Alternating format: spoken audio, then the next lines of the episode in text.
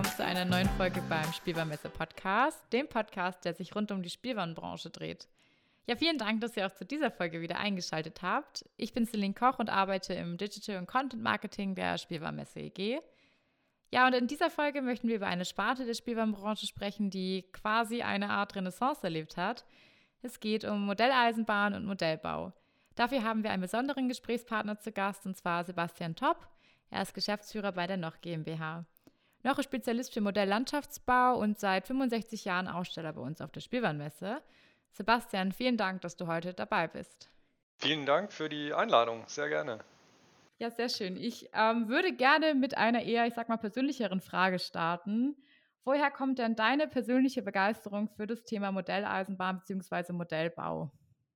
Ähm, das ist tatsächlich in die Wiege gelegt, kann man echt so sagen. Also mein Vater hat äh, bei Märklin gearbeitet Ah, okay. und ich habe selber im November Geburtstag und äh, da ist es natürlich gerade bei einem Systemhobby wie der Modellbahn äh, Ja. sehr sinnig, dem Kind dann natürlich im November die Startpackung zu schenken und zu Weihnachten dann eben die Bastelmaterialien von Noch oder die Häuser von Faller eben mit dazu. Ja, Und so kam das eigentlich, dass da im Prinzip die, äh, ja, dieser, dieser Grundstein in der Kindheit schon gelegt wurde. was hast du als erstes Modell gebaut?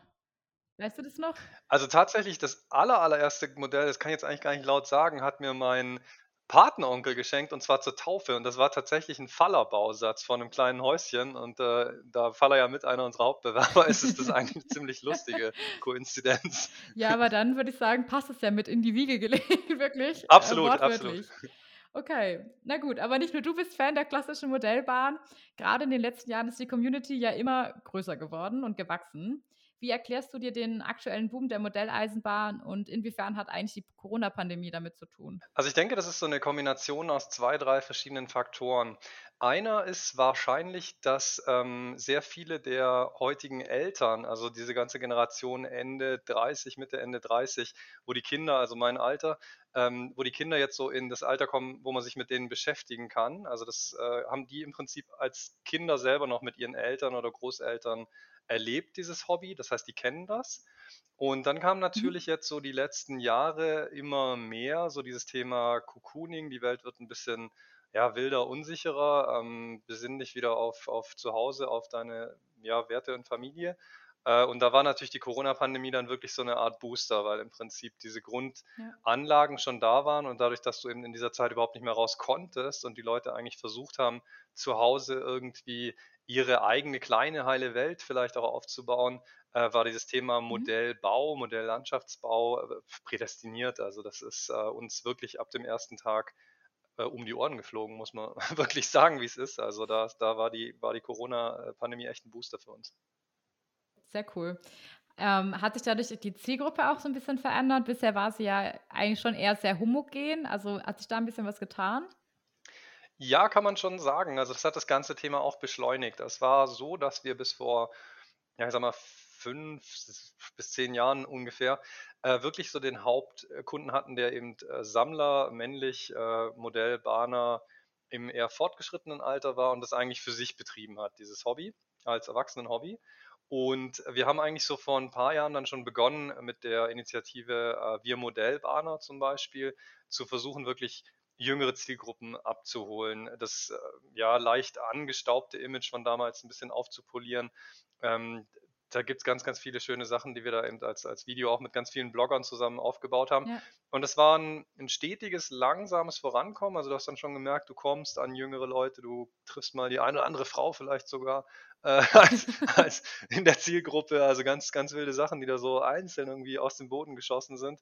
Und auch da war's dann so in diesem Moment, in dem diese Corona-Pandemie losgegangen ist und wir leider nicht mehr in der Lage waren, auf Messen zu gehen, die Geschäfte leider geschlossen hatten, äh, waren wir im Prinzip mit den ganzen Online-Medien aber in der Zielgruppe drin und konnten dann wirklich, äh, wie man so schön sagt, echt runterspielen. Also, wir hatten das alles schon da und konnten das in dieser Zeit eben wirklich gut, äh, spielen. Und da haben wir wirklich dann auch gemerkt, dass sehr, sehr viele jüngere Leute dazugekommen sind, die wir eben über Instagram erreicht haben. Die haben plötzlich angefangen, äh, Bilder zu posten von von Anlagen, wo wir gesagt haben: „Hey, warte mal, also, ganz ehrlich, das habt ihr nicht jetzt in 3 Tagen gebaut, das gibt's schon.“ Und die haben dann angefangen, Ja. sich wirklich so zu outen und zu sagen: „Hey, wir machen das schon hier irgendwie Freund mit Freundin seit, äh, weiß ich auch nicht, 3 Jahren. Das ist so unser, Pärchen-Hobby und das waren so Anfang 20-Jährige, wo du echt gesagt hast, so, warte mal, wenn ich mir Kunden hätte suchen wollen, äh, um die irgendwie nach draußen zu stellen und, und zu zeigen, dass es ein junges Hobby ist, die hätte ich nicht gefunden, aber die waren trotzdem alle schon da. Viele haben angefangen.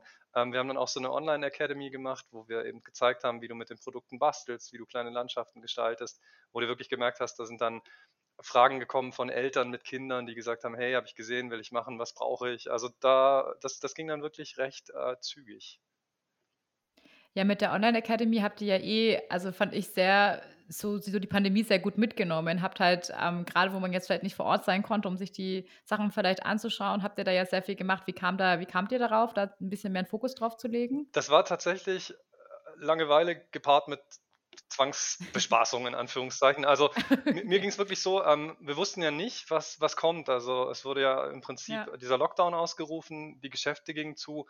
Ähm, und wir hatten also gerade in der Geschäftsführung auch am Anfang erstmal echt so diese, diese ja, ja, doch ein Stück weit auch Verzweiflung, weil wir gesagt haben, was, was passiert denn da jetzt? Also was, was bedeutet das für unsere Umsätze? Was bedeutet das für die wirtschaftliche Situation des Unternehmens? Was bedeutet das für unsere Mitarbeiter und, und, und? Also diese ganzen Sorgen hattest ja. du als Unternehmer plötzlich äh, auf, dem, auf dem Zettel. Und auf der anderen Seite äh, dachte ich mir, okay, das bringt es dann auch nicht, so jetzt irgendwie einen Kopf in den Sand zu stecken, sondern nutzt die Zeit, die du jetzt dann hast und mach was anderes. Und habe dann eigentlich angefangen, äh, selber auch diese äh, Home Academy eben zu, zu drehen und ein Modell zu bauen.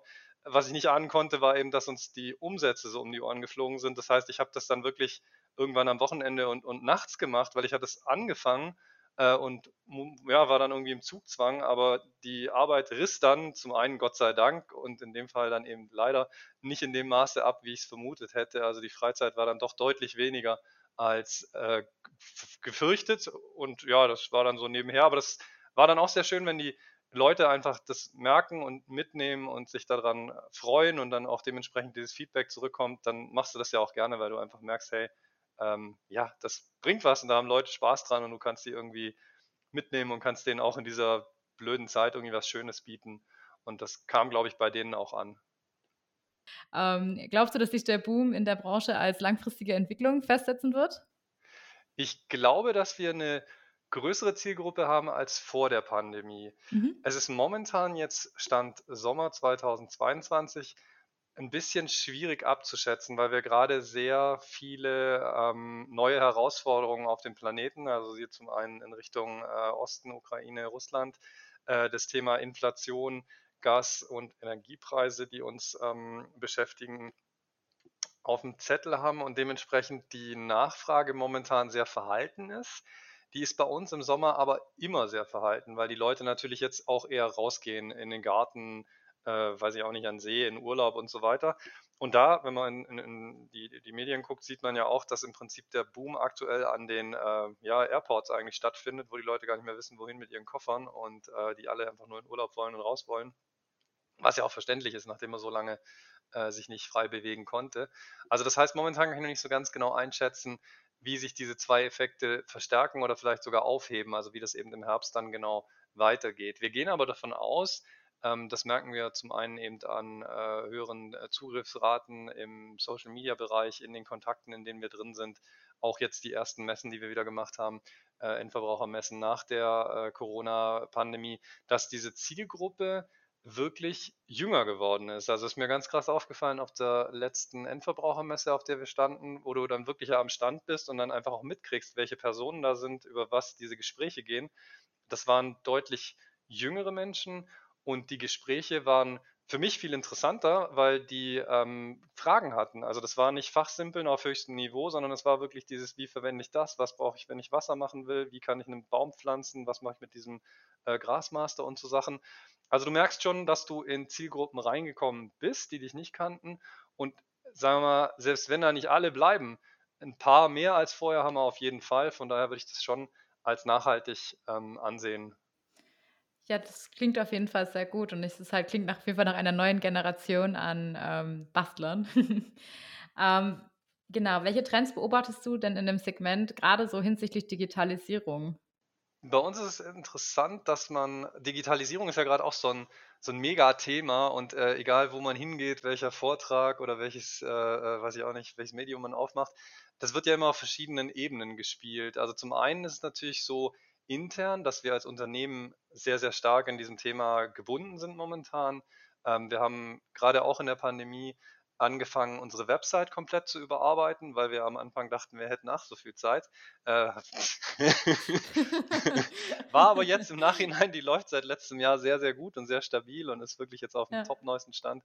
Da sind wir natürlich super froh, dass wir das gemacht haben. Also gerade im Bereich äh, Verkauf, Marketing, Online, da ist natürlich sehr viel Digitalisierung dran, aber auch intern, also gerade dieses ganze Thema äh, Maschinen, ähm, Prozesse, die eben auf den neuesten Stand gebracht werden müssen, ganz, ganz viel Dokumentation, äh, Warenwirtschaftssystem, wo wir auch gerade wieder am Updaten sind ähm, und so weiter und so fort. Äh, da, da, da wird man sehr, sehr stark äh, gefordert. Was da jetzt die größte Herausforderung ist für uns die nächsten Jahre, wird wahrscheinlich dieses Thema ähm, Dokumentation, weil die bürokratischen Anforderungen einfach derartig umfangreich, um nicht zu sagen völlig völlig überfrachtend geworden sind, dass du das eigentlich gar nicht mehr schaffen kannst auf einem, auf einem normal gesunden Niveau, sondern du musst jetzt Systeme schaffen, die in der Lage sind, diese Bürokratie zu verkraften im Unternehmen.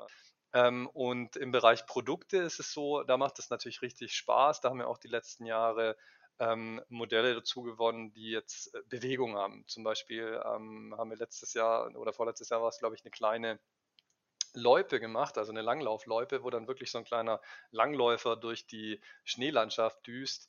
Ähm, dann haben wir so ein, so ein, so ein Horror-Spukhaus gemacht. Das war auch so wieder was, wo wir gesagt haben, hey, Spukhaus mit Geistern drin. Also da sind so Geister drin, äh, mit Schwarzlicht angeleuchtet, die erscheinen wirklich so ah, richtig ah, cool. vor, vor, dunklen Fenstern. Total cool gemacht. Und da haben wir uns echt völlig ausgesponnen, dann auch so mit Gespenstergeräuschen, so mit Huibu und keine Ahnung was alles. Also mhm. völlig, völlig lustig. Und das war dann irgendwie so, wo wir fertig waren, haben wir dann auch gesagt, was spinnst du dann im Team irgendwie total zusammen? Und das verselbstständigt sich dann und irgendwann hatten wir dieses Pro Produkt dann und dann habe ich gedacht, okay, das hat jetzt echt Spaß gemacht, aber ganz ehrlich, äh, der Modell war ein Geisterhaus, der hält das für bekloppt, kaufen tun die das bestimmt nicht.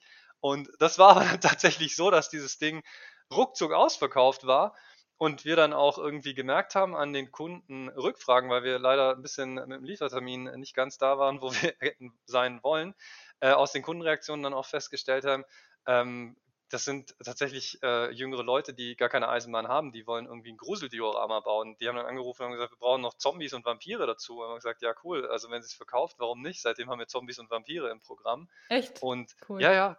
Und, und das ist halt irgendwie so, wo du dann merkst, so mit Digitalisierung, gerade im Produktbereich, ähm, kannst du auch ganz viel machen, neue Welten schaffen, neue Kunden erreichen und ja, kommst du einfach auch wieder raus aus der bestehenden Zielgruppe an neue ran.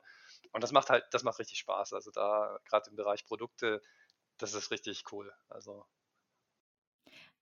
also geht ihr dann auch ähm, auf die Wünsche eurer Endver oder eurer Kunden ein? Also wie das jetzt rausklingt? Kann man sich bei euch melden und sagen, ich bräuchte jetzt das und dann versucht ihr es möglich zu machen? Ja, absolut.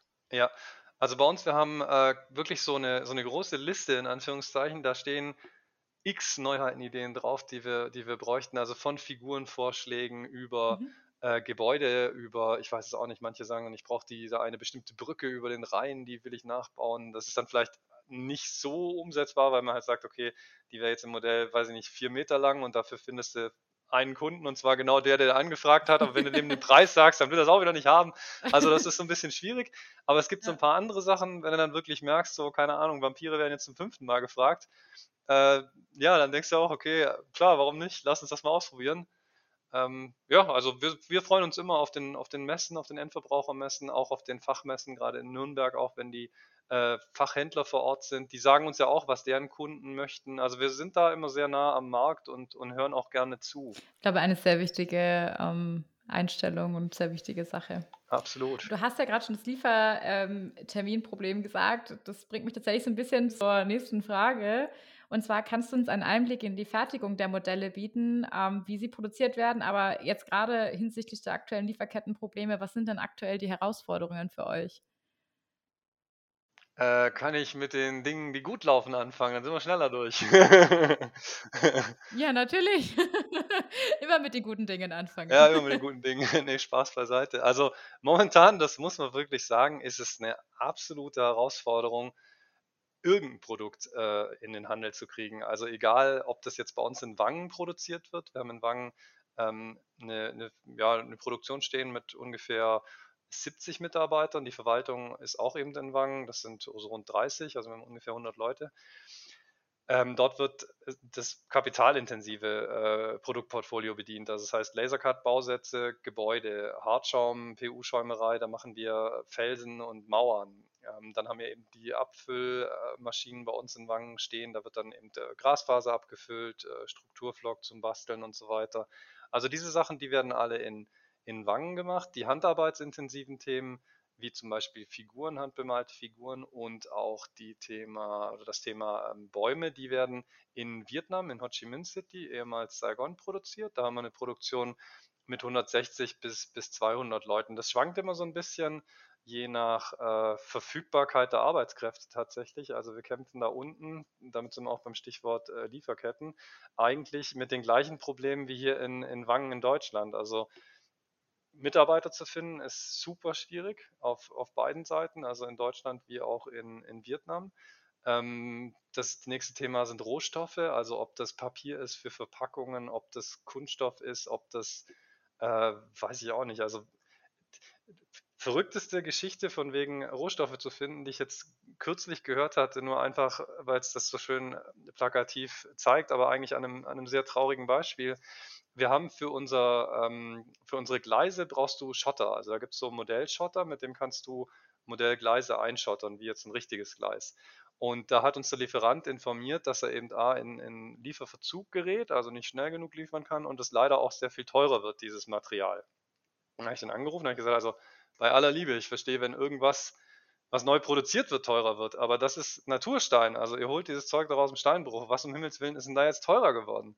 Da sagt er, ja, ähm, blöde Geschichte, Krieg in der Ukraine, Sprengstoff ist auf dem Weltmarkt teurer geworden aus eben diesem Hintergrund und die gestiegenen Sprengstoffpreise, äh, die muss er halt leider, weil das wirklich im, im Steinbruch abgebaut wird und natürlich gesprengt wird zu Beginn, äh, müssen sie eben umschlagen. Und dadurch sind die zum Beispiel jetzt in Verzug geraten und mussten die Preise erhöhen.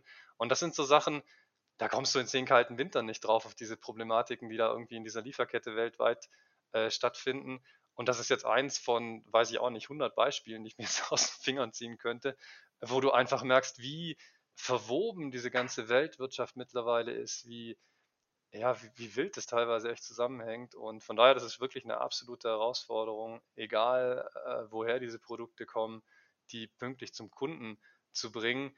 Äh, Lieferkette, was jetzt eben Frachten übers Meer betrifft, noch gar nicht mit eingerechnet. Das ist ja auch äh, ja, mehr Glücksspiel als Planung, was da momentan stattfindet. Ja, das stimmt wir haben ja vor kurzem verkünden dürfen, dass sich die Modelleisenbahn und Modellbauhalle auf der Spielbaumesse am Wochenende für Endverbraucher öffnen wird. An den Ständen in der Produktgruppe gibt es ja immer viel zu entdecken, auch wenn man, ich sag mal, kein Modellbahnexperte ist. Für uns ist es ein ziemlich großer Schritt, den wir aber gerne gemeinsam mit unseren Ausstellern gehen, von deren Initiative aus auch der Wunsch aufkam. Noch gehörte ja ebenfalls zu den Initiatoren. Wieso ist euch diese Öffnung so wichtig? Für uns ist es wichtig, die Endverbraucher im Prinzip an dieses Thema äh, ranzuführen, beziehungsweise an diesem Thema dran zu halten. Wir haben in Nürnberg wunderbar die Möglichkeit, unsere Fachhändler zu erreichen. Mhm. Ähm, wie eingangs erwähnt, ist es aber so, dass wir auf einem sehr hohen Spezialistenniveau unterwegs sind. Das heißt, auch unser, unsere Fachhandelsstruktur ist eher so aufgebaut, dass es wenige Händler gibt, die dafür aber größere Mengen und höhere Umsätze drehen. Wenn wir jetzt Leerlauf haben auf der Messe, dann ist das, ähm, ja, ist es halt so, aber wenn wir das irgendwie besser füllen können und eben zum Beispiel im Großraum Nürnberg, im, im bayerischen bzw. fränkischen, wo es eben keine Endverbrauchermessen gibt, jetzt diese Plattform nutzen können und unsere Stände, die sowieso da stehen, nochmal interessierten Endverbrauchern öffnen dürfen, dann findet man das natürlich super gut, weil wir quasi zwei Fliegen mit einer Klatsche äh, erwischen und ähm, ja, da, da eben den Kunden oder den Endverbrauchern direkt äh, nochmal zeigen können, was wir tun und eben mit unseren Fachhändlern hier äh, die, die äh, normale Fachthematik äh, ja, durchgehen können. Und ich glaube auch, dass das die Sache, äh, weil die Branche sehr, sehr klein ist, also dieses Modell-Bahn-Thema, das muss man ja wirklich mal sehen, das ist ja das Spezialistischste vom Spezialistischsten schon wieder. Und, und das ist wirklich wie so, eine, wie so eine kleine Familie. Also da kennt man sich, da gibt es nicht so viele Menschen, die man noch nicht gesehen hat. Und das ist natürlich dann auch schön, wenn da wirklich ähm, Endverbraucher mit da sind, die uns und die anderen Hersteller auch kennen, die wir teilweise auch wirklich kennen. Und ich glaube, die freuen sich auch gerade nach dieser Corona-Zeit sowieso wieder mit Menschen in Kontakt zu treten. Und Nürnberg ist natürlich für die auch so, ja, das ist der Modellbahnhimmel. Ja, wir sind auch schon echt gespannt. Wir freuen uns schon. Ähm, Sebastian, vielen Dank für deine Zeit und das spannende Gespräch. Wir wünschen dir persönlich aber auch noch alles Gute und hoffen, dass der Aufschwung in der Branche weiterhin anhält. Dankeschön. Vielen Dank für die, ja, für, für euer Interesse. Freut mich sehr.